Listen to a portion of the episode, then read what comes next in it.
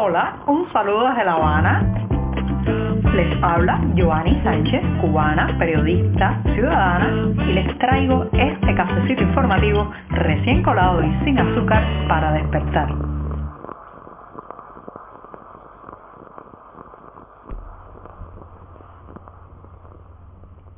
La semana está llegando a su fin, al menos en este programa. Estamos viviendo el jueves, una jornada que además ha amanecido con algunas nubes y fresca. Parece que está cambiando poco a poco ya la temperatura aquí en la capital cubana y donde empezaré hablando de la irregularidad.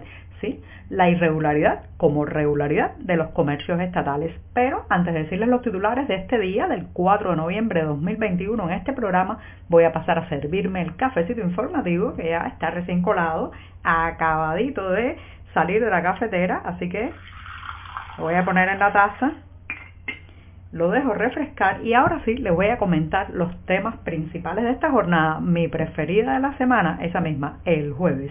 Y con esto les digo que empezaré hablando de la falta de fijador, sí, la falta de fijador como irregularidad en los servicios estatales.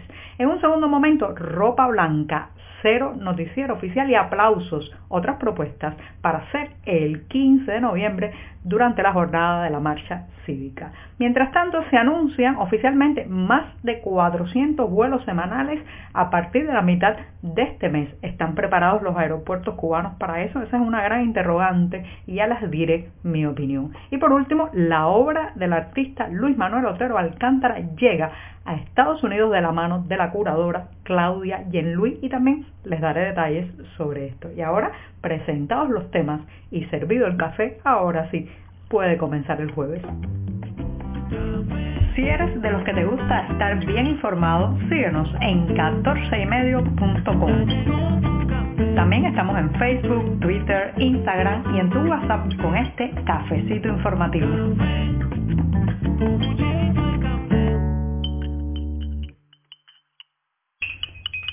Para los que siguen este programa desde hace casi tres años, pues ya saben que llega el momento de la cucharita, del chin chin, de refrescar el café y de darme el primer sorbito del día de un café amargo, pero siempre, siempre necesario.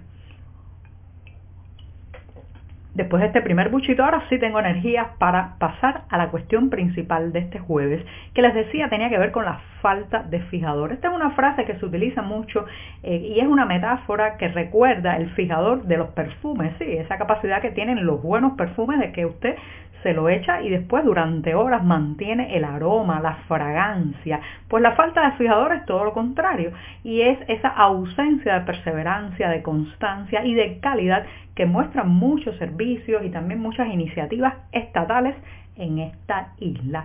Por décadas y décadas que hemos vivido bajo un régimen centralizado de la economía, un exceso de estatización en todos los órdenes de la vida, los cubanos hemos comprobado algo que es el ABC del comercio, que cada vez que el Estado intenta monopolizar un sector, intenta funcionar como comerciante, como emprendedor, como distribuidor y como todas las partes de la cadena productiva y además de servicios, pues eso termina en fracaso. No lo digo yo, lo dice la realidad. Pues bien, no se cansan una y otra vez los voceros oficialistas de promover este tipo de modelo que señoras y señores ya estamos hartos de su mal funcionamiento y su falta de fijador. Así que vemos eh, inauguraciones a bombo y platillo de nuevos servicios, por ejemplo, recientemente en la capital cubana una serie de mercados llamados mercados de nuevo tipo, que no son otra cosa que mercados de venta de productos agrícolas más controlados, más centralizados por el Estado. Bueno, pues después de las fotos, de los anuncios en la prensa oficial, de los titulares, intente usted comprar algo en alguno de esos mercados y verá las tarimas vacías, los empleados con los brazos cruzados y los administradores pues sin poder responder qué es lo que pasa con el suministro. También también pues otras propuestas estatales como la llamada Casa de las Conservas en La Habana que ha terminado con los anaqueles vacíos, la eh, tablilla de ofertas prácticamente sin nada escrito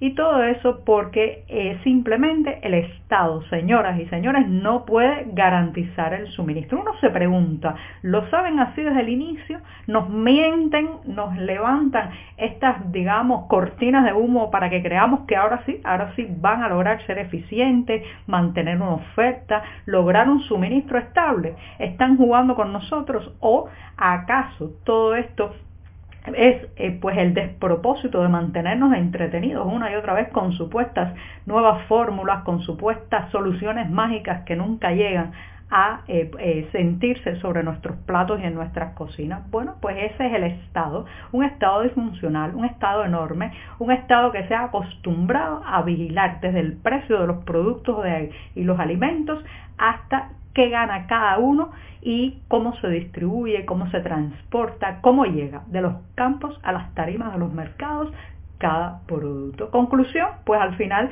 dura una semana, dos, después que el funcionario va a la inauguración y lanza eh, consignas de permanencia, de calidad y ahora sí de éxito, pues ya no vuelve más y pasa lo que pasa. Así que esa falta de fijador atraviesa toda la vida nacional, no solamente los mercados, lo vemos en los servicios básicos, en las reparaciones o supuestas eh, renovaciones que se hacen en servicios públicos como los hospitales, que después de salir en las pantallas del televisor mencionados como grandes reparaciones capitales, uno va y detecta que los baños no tragan, que eh, en los grifos o pilas no hay agua, que todo es un desastre y simplemente, ¿por qué?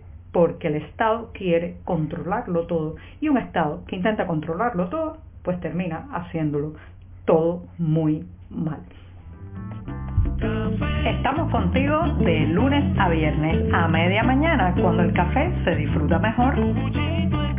Comparte conmigo, con tus amigos e infórmate con este cafecito informativo. Si usted es de los que quiere apoyar la marcha cívica del próximo 15 de noviembre, pero lamentablemente no puede salir de su casa, tiene algún problema de salud, tiene que cuidar a otra persona o cualquier, cualquier otra razón que le impida participar en las varias plazas y lugares a lo largo del país donde se han convocado estas manifestaciones pacíficas, cívicas y populares, pues ya hay una oportunidad de usted demostrar su simpatía y solidaridad con las personas que sí van a participar. Y esto es un grupo de sugerencias que ha sacado la plataforma Archipiélago para todos aquellos que quieren optar por otra forma de protesta. Una de ellas, bueno, pues si no puedes, las propuestas, por ejemplo, pueden ser vestir de blanco, que es un color hermoso, un color que transmite paz, que transmite también transparencia, y eso eh, en la medida que vistas así y salgas a la calle de esa manera, aunque no sean los lugares de concentración y de convocatoria, será eh, una forma de transmitir eh, solidaridad, pero también, también de proteger a los manifestantes. Si somos más,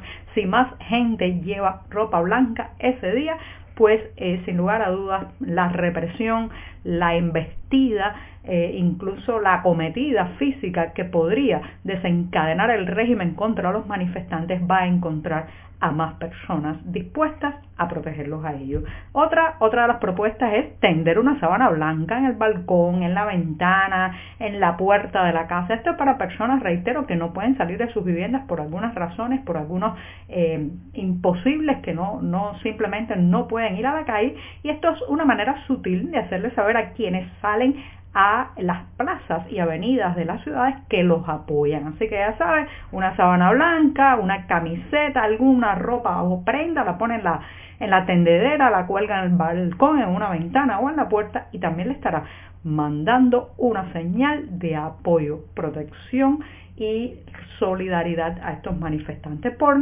otro lado, aplaudir, hay una manera de aplaudir la valentía de los que salgan, usted puede aplaudir en un momento del día, justo en las horas en que está la convocatoria programada para la marcha cívica y es una manera también de decirles estoy con ustedes aunque no pueda estar hombro con hombro en las calles.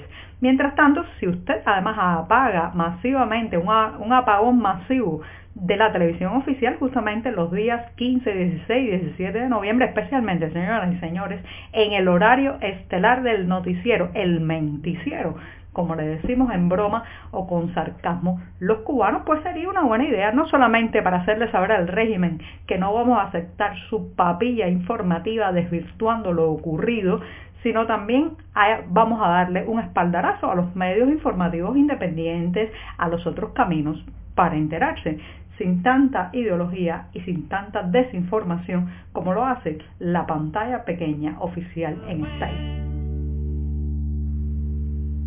con la reapertura al turismo internacional que sucederá justamente también el 15 de noviembre próximo, pues las autoridades de esta isla esperan, según ellos, una avalancha de visitantes y programan hasta 400 vuelos semanales que van a traer fundamentalmente viajeros y turistas a esta isla. Esto, ya hemos comentado en el programa, genera ciertas inquietudes eh, genera eh, posiciones contrapuestas, contrapuestas, perdón, porque claro está hay gente que está necesitando ese oxígeno, esa, esa eh, transfusión económica que traen los viajeros en una economía absolutamente en bancarrota, pero también hay muchos temores sobre el tema de los posibles contagios y una nueva ola de coronavirus en Cuba. Pero hoy, hoy no voy a hablar de pandemia ni de virus, sino de los aeropuertos en esta isla. ¿Están preparados los aeropuertos cubanos para esa cantidad de vuelos a la semana? Yo pienso que no. Dicen las autoridades que han hecho remodelaciones, que han aprovechado estos tiempos de poco turismo para